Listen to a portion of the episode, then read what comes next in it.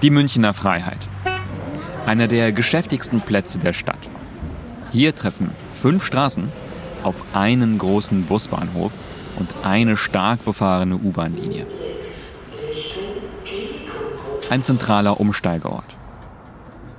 Wenn wir die Augen schließen, dann läuft vor uns ein ganzer Film ab. Wir können förmlich hören, wie sehr wir Menschen diesen Ort verändert haben. Denn nichts um uns herum ist natürlich.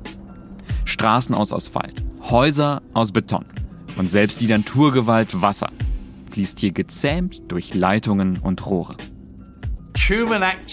Menschliche Aktivitäten, die vor allem Energie und Landwirtschaft betreffen, haben die Erde verändert und tun es weiter. Das ist Sir Robert Watson, der seit Jahren vor den Konsequenzen menschlicher Aktivitäten für unseren Planeten warnt, sei es der Klimawandel oder das Artensterben. Die Technosphäre, also alles von Menschen geschaffene, ist massenmäßig größer als die Biosphäre, die Natur. Das, das muss man sich mal überlegen. Die von Menschen hergestellten Dinge, von der kleinsten Schraube im Telefon bis zum Skyscraper in Manhattan, wiegen mehr als das, was der Planet selbst hervorgebracht hat. Und die Technosphäre, sie wächst im rasanten Tempo. Unsere Zeit kennt keinen Stillstand.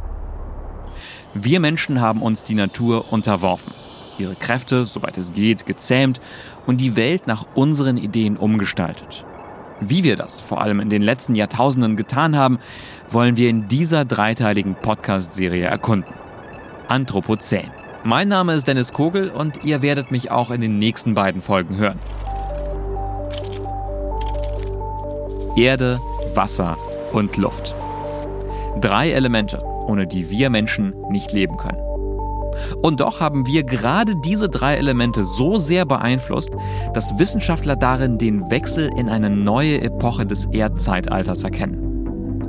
Die Zeit, in der wir seit etwa 12.000 Jahren leben, also die Zeit, die die menschliche Zivilisation, so wie wir sie kennen, erst möglich gemacht hat, die wäre damit sozusagen Geschichte. Die 12.000 Jahre dauernde Periode der Stabilität nennen wir Holozän. Steigende Temperaturen, Artensterben und so weiter zeigen, dass wir das Holozän verlassen haben und uns nun in etwas Neuem befinden. Und natürlich haben wir es Anthropozän genannt. Anthropozän. Das heißt so viel wie Menschenzeitalter. Und der, den ihr gerade gehört habt, ist der Australier Will Steffen. Er hat Chemie studiert, ist leider im Januar 2023 verstorben und hat sich maßgeblich für die Benennung der neuen Epoche als Anthropozän eingesetzt. Will Steffen hat vor allem zu Klimafragen geforscht und war Co-Autor zahlreicher Berichte, unter anderem auch des Weltklimarats zur Erderwärmung und deren Folgen. Unser Interview war eines der letzten großen, die Will Steffen gegeben hat. Deshalb wollen wir ihn und seine Forschung hier nochmal würdigen. Steffen hat, wie wenige andere zuvor, auf die Gefahren hingewiesen, auf die unser Planet zusteuert. Die maßgeblich von ihm vorangetriebene Diskussion zur Neubenennung eines Erdzeitalters hat länger gedauert, bis sie in der Wissenschaft Anklang fand.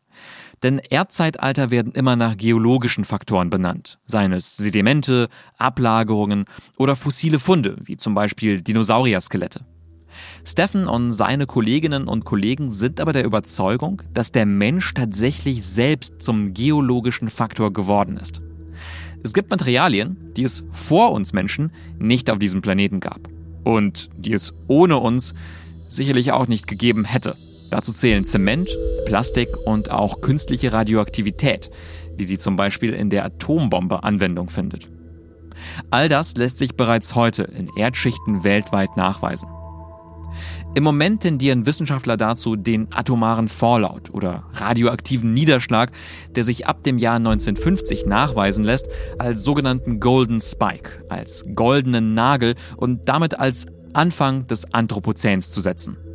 Der Golden Spike ist sozusagen ein Marker, den sich Geologen setzen bzw. den sie suchen und der die Einzigartigkeit eines Zeitalters belegt. Will Steffen braucht aber nicht in die Erde zu schauen, um zu sehen, wie stark sich unser Planet verändert hat.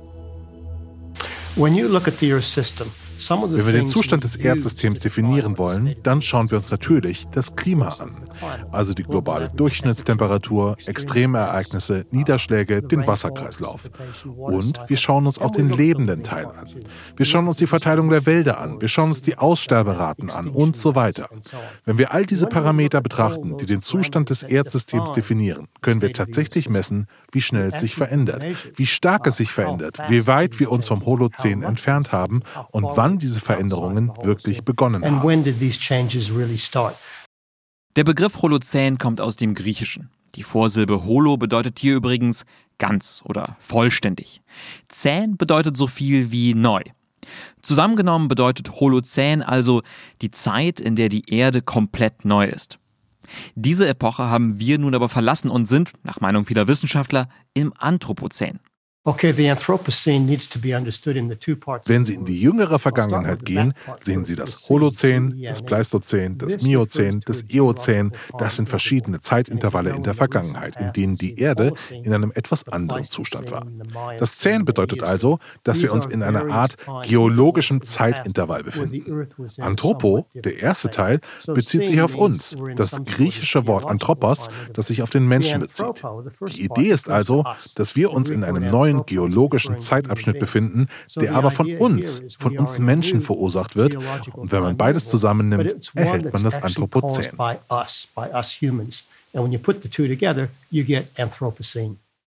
Zumindest kulturell und im öffentlichen Diskurs ist der Begriff des Anthropozäns angekommen. Die Geologen streiten aber noch, an welchem menschengemachten Marker man den Beginn des Anthropozäns wirklich verankern will.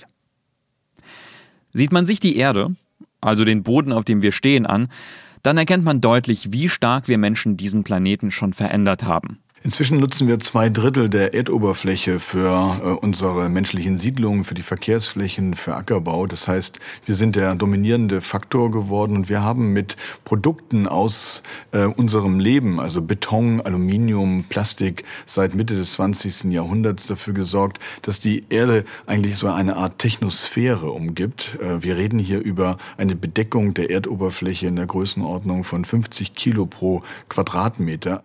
Das ist Matthias Glaubrecht, Direktor des Zentrums für Naturkunde an der Universität Hamburg. In seinem Beruf wird er immer öfter damit konfrontiert, dass die Technosphäre die Biosphäre verdrängt und immer weiter wächst. Nehmen wir als Beispiel New York. Da ist die Technosphäre, also das, was wir Menschen geschaffen haben, so schwer, dass der Boden unter der Metropole buchstäblich nachgibt.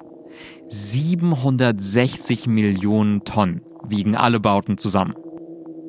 Aber auch da, wo man noch nicht so viel von dieser Technosphäre sieht, macht sich das Wirken des Menschen bemerkbar. Unsere Spuren sind bis in die letzten Winkel der Erde zu sehen. Ein absurdes Beispiel der Technosphäre. Sie zwingt Menschen in den Hunger. Etwa in Äthiopien. Ein Viertel aller Menschen ist hier unterernährt.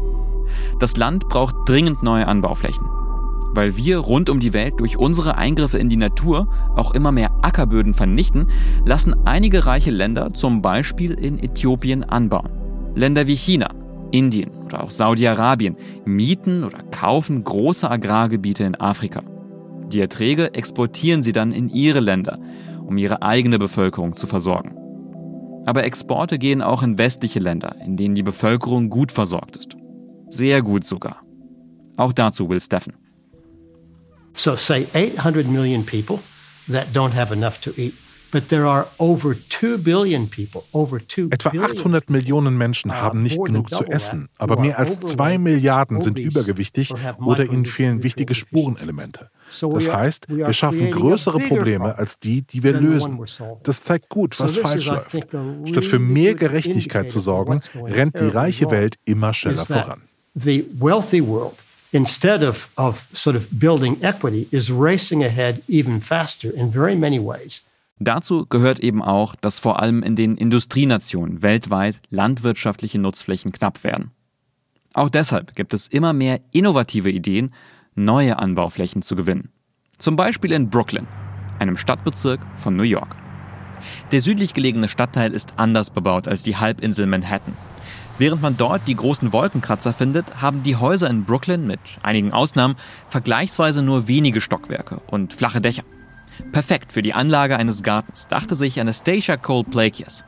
Sie ist Mitbegründerin des Projekts Brooklyn Grange, das Obst und Gemüse direkt in der Stadt anbauen will, statt es von Farmen weit außerhalb heranschaffen zu müssen.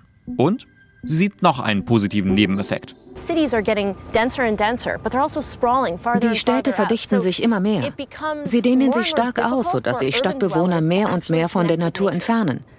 Wir haben einen Planeten voller Stadtbewohner, denen der Anbau ihrer Lebensmittel fremd ist, denen die Natur fremd ist. Daher ist es sinnvoll, Natur und Landwirtschaft wieder in die Städte zu bringen.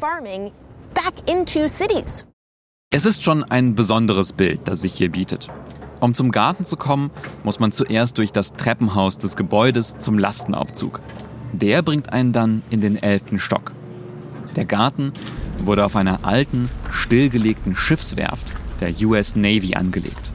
Entsprechend funktional und industriell ist hier alles. Wenn man dann aber die Tür zum Dach öffnet, ist plötzlich alles grün. Hoch über den Dächern von Brooklyn ist auf mehr als 6000 Quadratmetern ein Garten entstanden, der die New Yorker seit zehn Jahren mit frischem Gemüse versorgt. Nicht aus Blumenkästen oder Töpfen, sondern aus einer dicken Schicht Erde, die fast das ganze Dach bedeckt. Das Projekt umfasst bisher drei Gebäude und ist die größte Dachfarm der Welt. Die Ernte alljährlich 40.000 Kilo Obst, Salat, Gemüse, Kräuter, alles biologisch angebaut.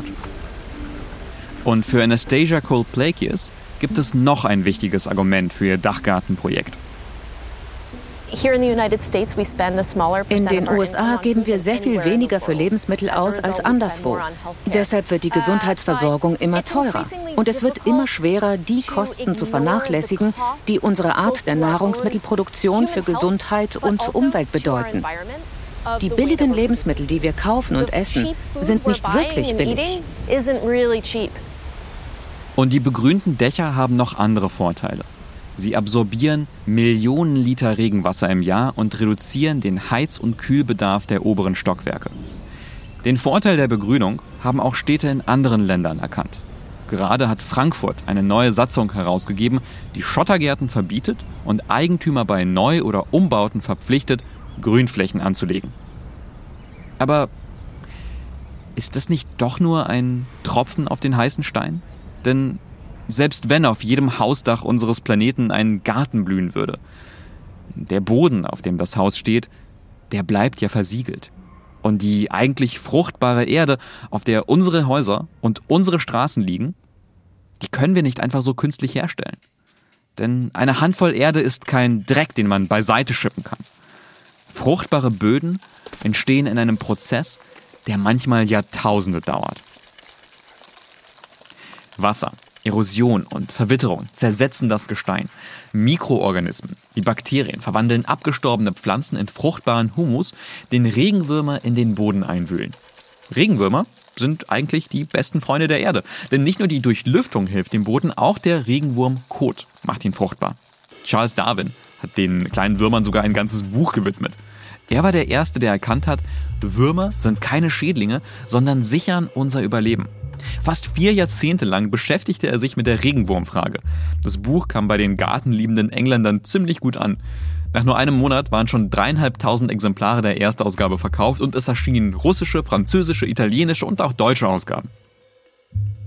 Heute gelten 14 der in Deutschland vorkommenden 47 Wurmarten als extrem selten. Zwei sogar als gefährdet. Gülle, Pestizide, Herbizide, die Verdichtung des Bodens, das alles sorgt dafür, dass der Regenwurm einfach nicht mehr weiß, wohin. Und wir versiegeln immer mehr Böden. Das weltweite explosive Wachstum der Städte nach dem Zweiten Weltkrieg ist eines der deutlichsten Kennzeichen des Anthropozäns. Im Jahr 2008 lebten erstmals in der Geschichte mehr Menschen in Städten als auf dem Land. Heute gibt es über 30 Megacities mit mehr als 10 Millionen Einwohnern und die Zahl nimmt immer weiter zu. Das Leben in den Städten hat uns immer mehr von der Natur entkoppelt. Dabei fing unsere Kultur und zugleich die großflächige Veränderung des Planeten mit der Landwirtschaft an.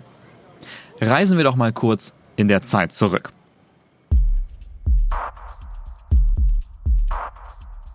Der Ackerbau beginnt in der Jungsteinzeit, also vor ungefähr 10.000 Jahren. In der Wissenschaft geht man davon aus, dass der Übergang von Jägern und Sammlern zu Bauern in der östlichen Mittelmeerregion seinen Ausgang nimmt und sich von da aus weiter verbreitet. Damals entdecken unsere Vorfahren die Möglichkeiten, die in fruchtbarer Erde stecken. Damit ereignet sich eine der größten Revolutionen in der Geschichte der Menschheit. Wo früher fünf Menschen satt wurden, ernährt dieselbe Fläche jetzt auf einmal 35.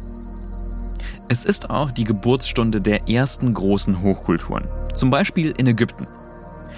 Dessen Erfolgsgeschichte gründet auf kleinen, fruchtbaren Partikeln, herangespült aus Tausenden von Kilometern Entfernung. Die Erde, die das Niltal Ägyptens in der Antike zu einer der fruchtbarsten Landschaften der Welt macht, wird alljährlich im äthiopischen Hochland während der Regenzeit abgetragen. Mit den Fluten des Nils gelangt sie nach Ägypten und verwandelt dort das Tal in eine riesige, blühende Oase. Nur ein Beispiel dafür, dass Dinge zusammengehören, die tausende Kilometer voneinander entfernt geschehen. In Ägypten sorgen erstmals staatliche Beamte für die Verwaltung des fruchtbaren Landes. Denn Anbau, Vorratshaltung und die Verteilung der Erde erfordern eine komplexe Organisation.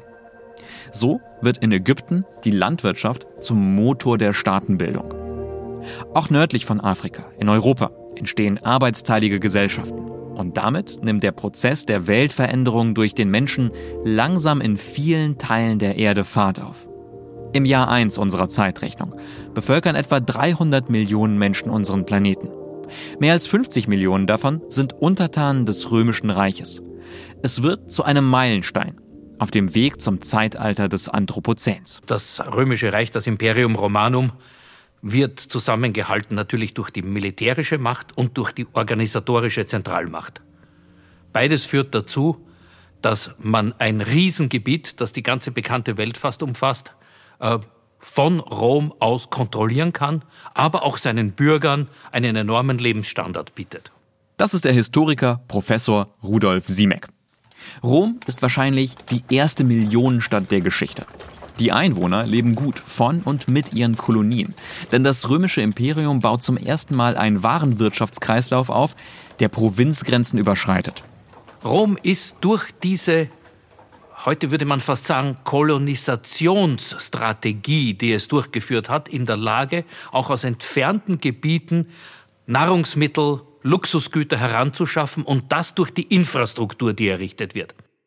Oder anders gesagt, ernährte man sich vorher von dem, was in der Umgebung wächst, schlemmen sich die reichen Römer sozusagen durch ihre Provinzen. Das Sprichwort alle Wege führen nach Rom macht deutlich, dass sich die Welt damals entscheidend verändert. Durch die Straßen, die das Imperium Romanum baut, wächst die Welt zusammen. Erstmals durchziehen befestigte, gepflasterte Wege ganze Landschaften. Gradlinig, mit festem Unterbau, bei jedem Wetter befahrbar. Eine gigantische Ingenieursleistung. Nicht weniger als 200.000 Kilometer befestigte Straßen erschließen das Großreich bis in seine letzten Winkel. Manche dieser Straßen gibt es heute noch, auch in Deutschland. Zum Beispiel in Trier, Mainz und Frankfurt. Dort gehören sie also seit knapp 2000 Jahren zur Technosphäre, die uns tagtäglich umgibt. Aus der heutigen Perspektive betrachtet sind diese menschlichen Eingriffe in die Natur aber noch zu vernachlässigen. Das Aussehen der Erde ändert sich nicht dramatisch, wenn ein paar Straßen gebaut werden. Aber nur ein paar Jahrhunderte später sieht es schon ganz anders aus. Im Hochmittelalter wächst die Weltbevölkerung weiter an. Um das Jahr 1250 leben 400 Millionen Menschen auf unserem Planeten. Sie verteilen sich vor allem auf Europa, Indien und China mit unterschiedlichen Wachstumsraten. Wie es in Deutschland aussieht, erzählt uns Professor Siemek. In Deutschland stieg zwischen dem Jahr 1000 und dem Jahr 1300 die Bevölkerung von 4 auf 11 Millionen an. Also eine fast Verdreifachung dieser Bevölkerungszahl. Heute geht es natürlich viel schneller, aber für damals war das für drei Jahrhunderte ein enormer Anstieg. Mit Konsequenzen. Denn man brauchte zur Versorgung dieser Bevölkerung eine größere landwirtschaftliche Fläche und dazu musste man die vorher weit verbreiteten Urwälder in deutschen Landen abholzen. Schon im frühen Mittelalter sind rund 30 Prozent der Wälder verschwunden. Im Spätmittelalter um 1300 sind es bereits 85 Prozent. Damals gibt es also weit weniger Wald in Deutschland als heute. Denn überall werden neue Äcker angelegt. Der Bevölkerungszuwachs führt zum Anwachsen der vorhandenen Siedlungen und zu Gründungen neuer Städte. Die Umwelt verändert sich drastisch. Der Einsatz neuer eiserner Pflüge macht es jetzt auch möglich, schwere Böden zu bearbeiten. Der neue Pflug wirft die Erde aber immer nur auf eine Seite. Dadurch erhält der Acker im Lauf der Jahre ungewollt eine Wellenform mit Wölbungen und Mulden. Wölbäcker ist der Fachbegriff dafür. Und durch diese Veränderung des Bodens führt der Mensch ungewollt und unwissentlich eine der ersten großen Umweltkatastrophen herbei. Im Juli 1342 beginnt in Europa ein Regen, der einfach nicht aufhören will. Diese Zeit geht als Magdalenenflut in die Geschichte ein. Die Menschen glauben damals an eine göttliche Strafe, an die Wiederkehr der Sintflut. Ein Chronist schreibt, die Schleusen des Himmels waren offen und es fiel Regen auf die Erde wie im 600. Jahre von Noahs Leben. Nach einer Periode extremer Trockenheit sind Böden und Äcker nicht imstande, das Wasser aufzunehmen. Und die Rinnen der Wölbäcker kanalisieren das Wasser praktisch geradlinig von den Feldern. Die Wassermassen können so die fruchtbare Ackerkrume leicht mit sich reißen. Nicht weniger als 13 Milliarden Tonnen Erde werden in wenigen Tagen einfach weggespült. Das entspricht einer Menge, die sonst in 2000 Jahren durch Erosion verloren geht. Viele Dörfer verlieren einen großen Teil ihres Ackerlandes und der Ackerbau muss für Jahrhunderte aufgegeben werden. Es ist eines der frühen Ereignisse in der Menschheitsgeschichte, das uns vor Augen führt, dass wir zwar die Erde umbauen und verändern können, dass das aber auch schlimme Folgen haben kann. Denn den Naturgewalten, die unseren Planeten beherrschen, sind auch wir ausgeliefert. Natürlich hätte es die sintflutartigen Regenfälle auch ohne uns gegeben. Aber sie hätten in Bezug auf die Bodenerosion weniger Schaden angerichtet, wenn es die vielen Wölbäcker nicht gegeben hätte, die wir ja dank der Erfindung des Eisenpfluges vielerorts aufgeworfen haben. Eine andere landwirtschaftliche Revolution geschieht Anfang des 20. Jahrhunderts. Damals gelingt den Wissenschaftlern Fritz Haber und Karl Bosch die Entwicklung eines Verfahrens, das es erlaubt, aus dem Stickstoff in der Luft und Wasserstoff Ammoniak zu bilden. Das aber ist der Ausgangsstoff für Kunstdünger. Bis dahin stand Stickstoff, der Motor des Pflanzenwachstums, nur begrenzt zur Verfügung, in Form von Mist oder Gülle. Das Haber-Bosch-Verfahren wird unter dem Slogan Brot aus Luft berühmt und beeinflusst einen der wichtigsten natürlichen Kreisläufe unserer Erde. So the, the key, the breakthrough was the industrialization. Der Durchbruch kam mit der Industrialisierung, als die Umwandlung von Luftstickstoff in reaktiven Stickstoff gelang. Das Verfahren kostet viel Energie und erzeugt enorme Mengen an reaktivem Stickstoff. Wir nutzen ihn in der Landwirtschaft, aber ein sehr hoher Anteil gelangt dabei in die Umwelt, belastet dort das Wasser und die Böden. Und darum haben wir heute einen enormen Anstieg an reaktivem Stickstoff im Stickstoffkreislauf der Erde. Und nicht nur der reaktive Stickstoff belastet die Umwelt. Hinzu kommen mineralische Dünger, deren Hauptbestandteile Phosphate und Kalium sind und die zunehmend Probleme im Grundwasser verursachen. Dieser Kunstdünger macht es aber seit Ende des 19. Jahrhunderts möglich, den Böden immer mehr abzugewinnen für die stetig wachsende Bevölkerung. Und das ist damals nicht die einzige Neuerung. In vielen Erdteilen können plötzlich auch Pflanzen angebaut werden, die dort früher nicht heimisch waren.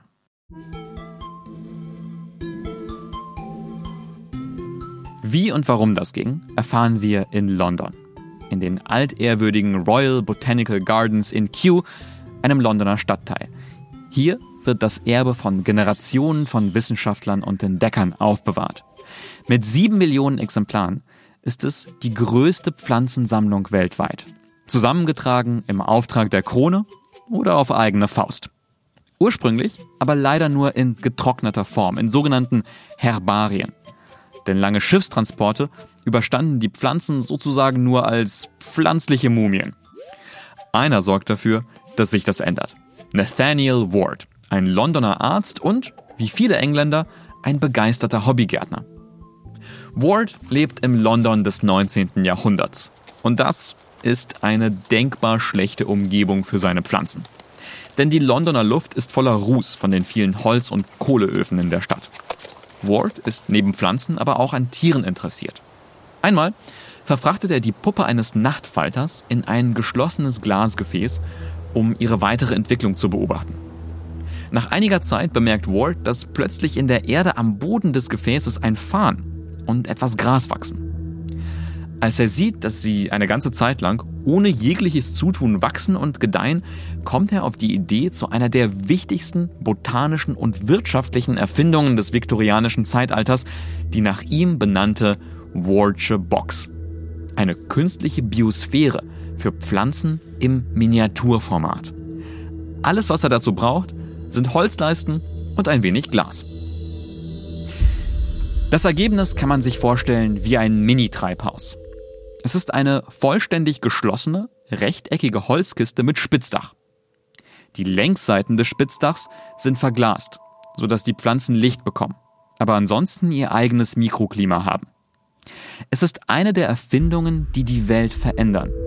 Auch wenn nur die wenigsten heute wissen, was eine Wardsche Box ist. Es ist nichts weniger als eine Revolution für den Transport von Pflanzen. Das Prinzip der Watschen Box ist einfach. Das ist Mark Nesbitt. Er ist Kurator der Wirtschaftsbotanischen Sammlung in den Royal Botanical Gardens. Sie ist nicht luftdicht, aber dicht genug, um Salzwasser abzuhalten und das in der Box befindliche Süßwasser zu erhalten. Vor Wards Erfindung standen die Pflanzen offen an Deck, wo das Salzwasser sie umbrachte. Jetzt gibt es diese handliche Box, in der die Pflanzen in ihrer eigenen Mikroumwelt gedeihen. In der Warschen Box gelangen 1848 gestohlene Teesetzlinge von China nach Indien. Später folgen Gummibäume von Südamerika nach Asien. Mit Hilfe der Minigewächshäuser verändert der Mensch ganze Ökosysteme und Landschaften auf unserem Planeten. Er gestaltet die Welt neu. In den 500 Jahren vor dem 19. Jahrhundert wurden nur rund 500 Gartenpflanzenarten nach Großbritannien eingeführt. Im 19. Jahrhundert aber waren es dann schon 15.000. Selbst exotische Pflanzen stehen von da an überall auf der Welt zur Verfügung. Die Kolonialwirtschaft erlebt im 19. Jahrhundert einen ungeheuren Aufschwung dank Nathaniel Ward und einer weiteren Erfindung. Einer der Gründe, warum die Wardsche Box so einschlug, sie kam zeitgleich mit den Dampfschiffen. Dauerte eine Australienreise früher acht Monate, so reichten jetzt Wochen. Ich denke, es ist diese Verbindung, die im 19. Jahrhundert zur ersten Periode der Globalisierung führte. Überall gedeihen nun neue, vorher oftmals völlig unbekannte Arten. Aber nicht immer führt das zum gewünschten Ergebnis. Dass das Einschleppen fremder Arten nämlich auch unerwünschte Konsequenzen haben kann, zeigt eine andere Geschichte. Im 19. Jahrhundert gründen sich in ganz Australien sogenannte Akklimatisationsgesellschaften. Schwieriges Wort mit noch schwierigeren Folgen für die Umwelt. Diese Clubs haben es sich nämlich in Australien zur Aufgabe gemacht, Tiere und Pflanzenarten, die in England heimisch sind, auch auf dem neuen Kontinent anzusiedeln. Ein Mitglied des Clubs ist der Farmer Thomas Austin. Er bringt angeblich nicht nur Amseln, Drosseln und Rebhühner nach Australien, sondern auch Hasen und Kaninchen, weil er auch in der neuen Heimat nicht auf die Jagd verzichten will. 1859 lässt er 24 Kaninchen frei. Ein folgenschwerer Entschluss. Ohne natürliche Feinde fressen die Tiere ganze Landstriche kahl und vermehren sich sprichwörtlich wie die Karnickel, die sie nun mal sind. Der Schaden, den die Tiere in Umwelt und Landwirtschaft anrichten, wird heute auf bis zu 200 Millionen australische Dollar geschätzt. Pro Jahr. Kein Wunder also, dass die Australier schon lange versuchen, der Kaninchenplage Herr zu werden. Mit Abschussquoten, Zäunen und schließlich sogar Viren, die die Tiere töten sollen. Mit wechselndem Erfolg. Heute leben schätzungsweise immer noch 200 Millionen wilde Kaninchen auf dem Kontinent. Und die Reise von Tieren und Pflanzen um unseren Planeten geht ständig weiter. Zwischen 200 und 300 Millionen Container sind heute zu jedem Zeitpunkt weltweit unterwegs. Die meisten auf Schiffen, denn 80 Prozent der internationalen Handelsgüter werden per Seefracht transportiert. Und in den Containern reisen eben nicht nur Güter, sondern oft auch Tiere als blinde Passagiere mit. Irgendwann und irgendwo gehen sie dann an Land, manchmal tausende Kilometer entfernt von ihrer ursprünglichen Heimat. So kamen wahrscheinlich auch die ersten Exemplare der asiatischen Tigermücke nach Europa, die Überträgerin zahlreicher Viren. Und das ist nicht die einzige Gefahr, die uns durch den Handel droht. Um den weltweiten Bedarf an exotischen Gütern zu decken, dringen wir immer weiter in die Natur vor und steigern damit das Risiko für Krankheiten. Das wissen wir spätestens seit Corona, wo als mögliche Ursache eine Zoonose, also eine Krankheitsübertragung von einem Wildtier auf den Menschen angenommen wird. In diesem speziellen Fall geschah die Übertragung nicht im Dschungel, sondern sehr wahrscheinlich auf einem sogenannten Wet Market, wo lebende Tiere dicht an dicht gedrängt auf einen Käufer warten und dann oft auch vor Ort geschlachtet werden. Wet Market ist auch ein gutes Beispiel. Wir haben so viele Spezies nebeneinander, die normalerweise nicht zusammenkämen. Ne? Also Huhn und Schwein und wie auch immer Armadillo. Also es gibt die Millionen ähm, Viren, die identifiziert wurden, sind schon. Und davon sind über 600.000 können dann auch potenziell äh, eine Erkrankung im Menschen auslösen. Also insofern hat das schon einen, einen großen Beitrag. Das erklärt uns die Infektiologin Marilyn Addo. Sie erforscht am Universitätsklinikum Hamburg-Eppendorf neu auftretende Infektionskrankheiten und mögliche Impfstoffe dagegen. Sie erzählt uns von einem Workshop, den sie vor ein paar Jahren besucht hat. On Biodiversity and Pandemics. Und der, da waren 40 Experten und haben sich mit dem Thema äh, Zoonosen beschäftigt. Und in, dieser, in diesem Report ist das sehr schön zusammengefasst. Die sagen, 1,7 Millionen sind geschätzt undiscovered, also unentdeckte Viren. Und von diesen sind wiederum schätzungsweise 630 bis 830.000 schädlich für den Menschen. Viele gibt es schon seit Jahrtausenden. Nur bisher haben die meisten den Weg zu uns noch nicht gefunden. Aber wir dringen immer weiter in die entlegensten Winkel des Planeten vor und treffen dort unweigerlich auf Tiere, die potenzielle Träger von Viren sind. Und das ist ähm, natürlich für unsere Zukunft äh, relevant, dass äh, wir, es gibt ja Projekte auch, die halt sehr regelmäßig screenen, halt gucken, welche Tiere, welche Viren gerade in sich tragen, um halt dann eventuell da auch gezielt schon mal darauf sich vorzubereiten, wie wir uns dann in der Zukunft davor schützen können. Die Globalisierung führt eben auch zu einer immer größer werdenden Gefährdung durch fremde Erreger.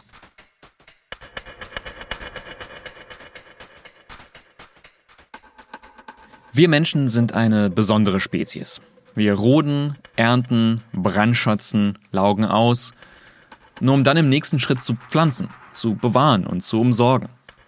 Diese Janusköpfigkeit des Menschen spüren wir nicht nur in unserem Umgang mit Viren, wo wir an neuen Impfstoffen arbeiten und gleichzeitig die Wahrscheinlichkeit von Zoonosen erhöhen. Wir zerstören ganze Ökosysteme, entziehen Pflanzen ihre Lebensgrundlage und versuchen sie gleichzeitig auch zu retten obwohl es uns dabei letzten Endes auch eher um uns selbst als um die Pflanzen oder die Erde an sich geht. Ein gutes Beispiel ist die Millennium Seed Bank südlich von London. Der Hauptzweck der Millennium Seed Bank ist die Erhaltung von Pflanzen. Wir lagern hier uh, Samen über Jahrzehnte oder sogar Jahrhunderte, trocken und kalt. John Dickey ist der Leiter der Saatgutsammlung, die mit dem Ziel gegründet wurde, Samen der gesamten englischen Wildflora zu sammeln. Bereits 2009 hatte man dieses Ziel erreicht und seitdem erhält man hier Samen von Wildpflanzen aus der ganzen Welt, um deren Fortbestehen zu sichern. Denn wissenschaftlichen Berechnungen zufolge schreitet das Artensterben in der Pflanzenwelt durch den Einfluss des Menschen 500 mal schneller voran als unter natürlichen Bedingungen. Jedes Jahr verlieren wir unzählige Arten. Die Millennium Seed Bank sieht aus wie eine Mischung aus hellem Gewächshaus und ultramodernem Tresor aus gebürstetem Edelstahl. Hinter dicken Stahltüren werden Samen von Wildpflanzen aufbewahrt. Sie dienen als Lebensversicherung für die Artenvielfalt.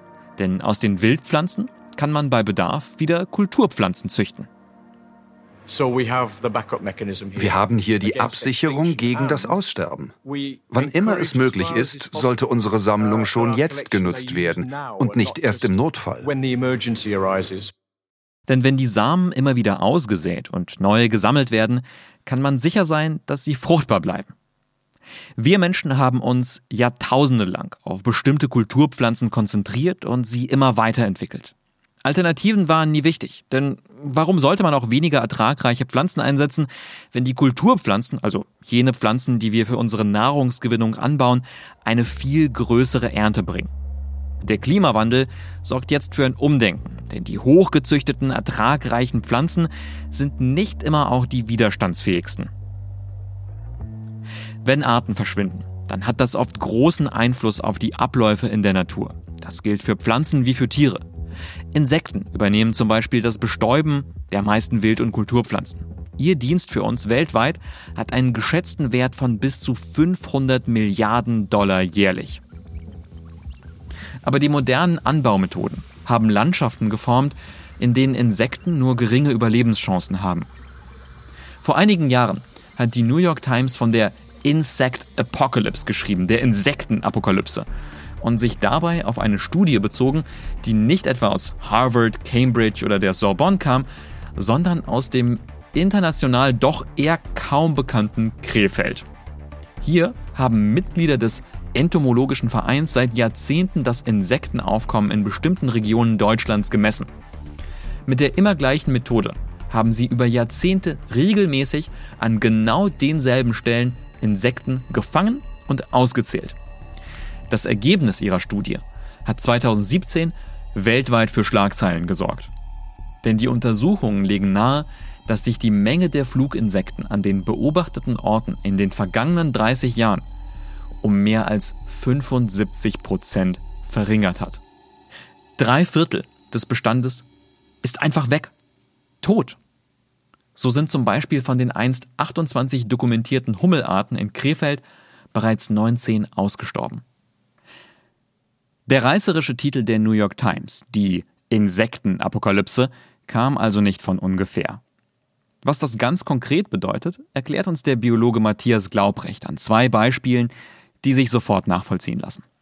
Robuster Kaffee wird zu 100 Prozent von Wildbienen bestäubt. Ne, bei Arabica ist das anders, aber diese Sorte Robuster Kaffee zu 100 Prozent von Wildbienen. Das heißt, es gäbe kein Kaffee.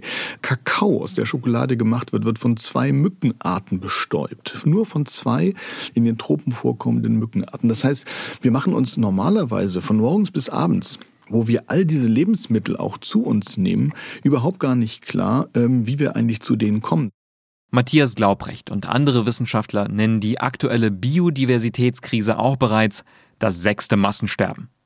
Wie viele Arten täglich aussterben, das lässt sich nur mutmaßen. Manche Wissenschaftler nennen die Zahl von 150 pro Tag. Andere, wie Glaubrecht selbst, sind da vorsichtiger. Beim letzten Mal, als so viele Arten ausgestorben sind, bedeutete das auch das Ende der Dinosaurier. Wir haben ungefähr eine äh, Vorstellung der Größenordnung der Auswirkung des zufälligen Metroideneinschlags vor 66 Millionen Jahren, als die Dinosaurier ausgestorben sind. Mit ihnen sind nicht nur die Dinosaurier ausgestorben, sondern in der Größenordnung ungefähr von drei Viertel aller äh, Tiere und Pflanzen auf der Erde, die verschwunden sind. Und es hat dann 10, 15 Millionen Jahre bis ins Eozän, ins Zeitalter der Morgenröte gedauert also sehr lange, bis diese Biodiversität ungefähr die Artenvielfalt wieder dieses Niveau erreicht hatte. Das sind die Fakten, die wir kennen und deswegen reden wir von Massensterben. Da gab es fünf oder sechs. Aber im Gegensatz zu den bisherigen Massensterben wird das aktuelle allein von uns Menschen verantwortet. Wie schnell und in welchem Umfang sich die Natur regenerieren könnte, das lässt sich nicht vorhersagen. Deshalb wird in Hightech-Schmieden wie dem weltberühmten MIT in Boston schon an Ersatz gearbeitet. Die Vision der Wissenschaftler? Winzige Roboterbienen mit zarten Flügeln. Diese Mini-Drohnen sollen dann von Baum zu Baum fliegen, von Blüte zu Blüte, um die Arbeit zu verrichten, die sonst Insekten erledigen. Als kleine Arbeitsbienen wären sie auch immun gegen die Pestizide und Pflanzenmittel, die natürliche Bienen längst zu Tausenden töten. Auch deshalb sterben ganze Bienenvölker aus. Es ist die alte Vision der technisierten Welt. Irgendein schlauer oder genialer Wissenschaftler oder Ingenieur wird die Welt schon retten, weil ihm die entscheidende Idee kommt. So denken wir, seit die Industrialisierung die Welt in das Maschinenzeitalter katapultiert hat. Und hey, Es ist ja bisher auch gut gegangen. Aber wir scheinen das Rad überdreht zu haben. Immer weniger Raum steht den Wildtieren zur Verfügung, weil wir Menschen immer mehr für uns beanspruchen, sagt auch Matthias Glaubrecht. Du hast heute noch ungefähr 3900, 4000 Tiger auf der Welt. Die sind aus einem riesigen Verbreitungsgebiet über ganz Asien von den kalten Regionen im Amur bis nach Bali, in die subtropischen Bereiche, sind die in ganz kleine äh, Pockets, in ganz kleine Reste von Verbreitungsgebieten, meistens Naturschutzgebiete, isoliert. Wir haben noch ungefähr diese Größenordnung von 4000. Tiger sind heute bereits funktional ausgestorben. Das heißt, es gibt nur noch so wenige Exemplare der Spezies, dass sie sich in freier Wildbahn nicht mehr ausreichend fortpflanzen können. Oft finden sie sich einfach nicht, um sich zu paaren. Ein Viertel der Säugetierarten, jede achte Vogelart sowie 40 Prozent der Amphibien sind vom Aussterben bedroht. Selbst in den großen Schutzgebieten geht die Zahl der Wildtiere dramatisch zurück. Und während wir den Lebensraum der Tiere immer weiter einschränken, werden wir Menschen immer mehr. Studien zufolge wird sich die Bevölkerung auf dem afrikanischen Kontinent in den nächsten zwei Jahrzehnten verdoppeln. Bis 2050 rechnet man dort mit bis zu 2,5 Milliarden Menschen. Um jetzt aus diesem Podcast nicht allzu apokalyptisch rauszugehen, wollen wir uns vielleicht noch ein paar Projekte anschauen, die ein wenig Hoffnung geben. Eine Möglichkeit, wie die Bewahrung von Artenvielfalt in der Pflanzenwelt aussehen kann, findet man in Äthiopien. Hier ist die Low-Tech-Variante der Millennial Seed Bank. Die Samenbank in Addis Abeba wurde bereits 1976 gegründet. Sie ist eine der ältesten und größten Afrikas. Hier werden Samen von Zehntausenden einheimischen, für die Landwirtschaft wichtigen Pflanzen aufbewahrt. Damit die Samen immer im besten Zustand sind, werden sie nicht nur bei ihrer Einlieferung untersucht, sondern auch regelmäßig auf ihre Keimfähigkeit überprüft und den Farmern zur Verfügung gestellt. In Äthiopien gelingt es so seit Jahren, die Biodiversität zu erhalten. Da es dort von Wüsten über kühles Bergland bis hin zu tropischen Wäldern viele verschiedene Anbaubedingungen gibt, ist es im ureigenen Interesse der Farmer, immer den Samen zur Verfügung zu haben, der am besten auf dem jeweiligen Boden gedeiht. Eine andere Möglichkeit, die Folgen unseres Handelns ein wenig abzubremsen, ist, vielleicht noch mehr in die Vertikale zu wachsen, statt in die Horizontale. Flächen, die ohnehin schon versiegelt sind, die zur Technosphäre gehören, könnten noch besser genutzt werden. Zum Beispiel durch Anbauverfahren, die gar keine Erde benötigen. Hierzu blicken wir ein letztes Mal nach New York, beziehungsweise auf die andere Seite des Hudson Rivers, nach Newark. In einer ehemaligen Stahlfabrik, nicht weit entfernt von den Dachgärten Brooklyns, treffen wir David Rosenberg. Er hat sich auf Indoor Farming spezialisiert.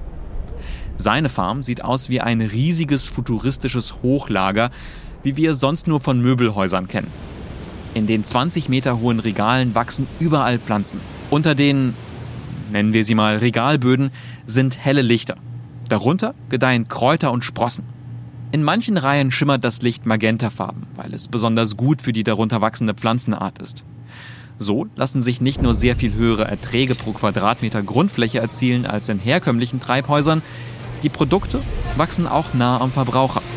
Unsere Mission ist es, solche Farmen in Städten überall auf der Welt zu bauen, sodass jeder Zugang zu frischen, gesunden und sicheren Lebensmitteln hat.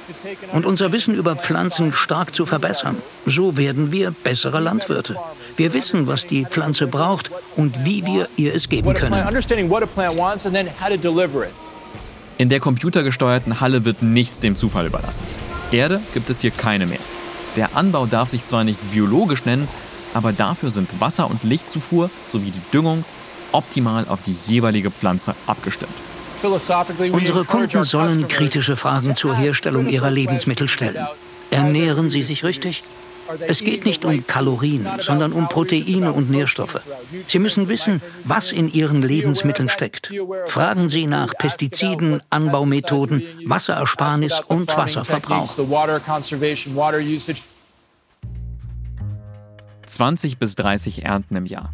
Bei 95 Prozent weniger Wasserverbrauch im Vergleich zum konventionellen Anbau sind ein vielversprechender Anfang.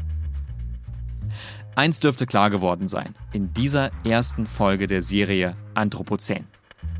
Es gibt auf unserer Erde nicht die eine richtige Art, Landwirtschaft zu betreiben, denn sie ist so vielfältig wie die Regionen, in denen wir leben. Bis zu 12 Milliarden Menschen kann unser Planet ernähren, sagen Experten. Aber wir müssen die Ressourcen und Flächen klug nutzen und alle zusammenarbeiten. Und wir müssen Lehren aus der Geschichte ziehen, der Natur ihren Raum geben, trotz wachsender Bevölkerungszahlen. Dazu ein letztes Mal für heute Will Steffen. Wir hängen von der Biosphäre ab. Von dort kommt unsere Nahrung. Dorthin gehen wir zurück, wenn wir sterben. Wir sind Teil des großen Lebenszyklus. Wenn wir uns diverse indigene Kulturen auf der ganzen Welt anschauen, und in Australien, wo ich herkomme, gibt es ja eine der ältesten indigenen Kulturen des Planeten, von genau diesen Menschen müssen wir jetzt lernen. Sie sagen, unsere Rolle im Leben ist einfach. Wir kommen in diesem Lebenszyklus und wir müssen uns um ihn kümmern. Wir kümmern uns um unser Land. Sie sagen, wir sollten die Beschützer der Erde sein. Wir sind Teil der Biosphäre. Wir leben in der Biosphäre und wir kehren in die Biosphäre zurück, wenn wir sterben. Darum sollte es in unserem Leben auf der Erde gehen. Statt so viel Reichtum und so viele Ressourcen aus ihr herauszuholen, was uns selbst nicht glücklich macht. Die meisten Glücksindizes sagen, dass unser Glücksgefühl abnimmt, wenn wir die Biosphäre stören. Meiner Ansicht nach müssen wir viel mehr darüber nachdenken, warum wir auf der Erde sind und wie wir ein erfülltes Leben führen können im Einklang mit dem Rest der Biosphäre. Und da wäre meine Empfehlung, wir müssen von den verschiedenen indigenen Kulturen auf der Welt lernen, wie wir das am besten machen.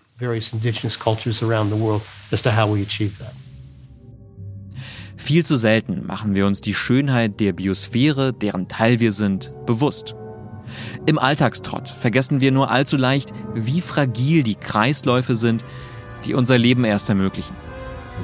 Manchmal hilft es, sich das ganz bewusst vor Augen zu führen und mit ein wenig Abstand zu betrachten.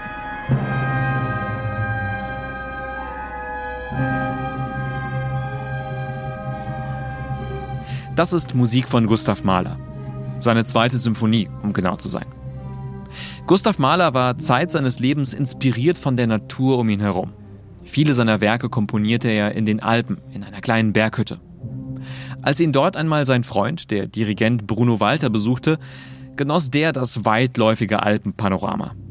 Da meinte Gustav Mahler zu ihm, Sie brauchen gar nicht mehr hinzusehen, das habe ich alles schon wegkomponiert. Was beim ersten Hören wie eine lustige Anekdote über einen schrulligen Komponisten klingt, offenbart beim genaueren Hinsehen eine tiefere Wahrheit. Gustav Mahler hat die Natur tatsächlich voller Hingabe wegkomponiert.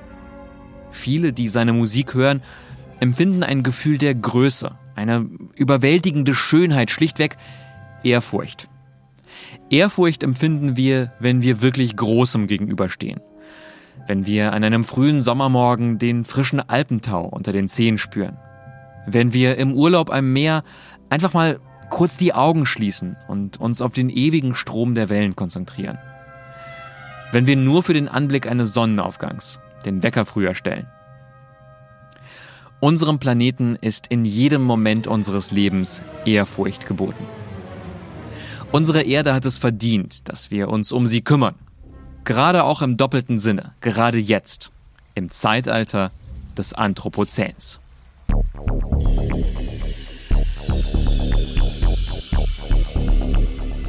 Das war die erste Folge unserer dreiteiligen Terra X-Reihe Das Anthropozän.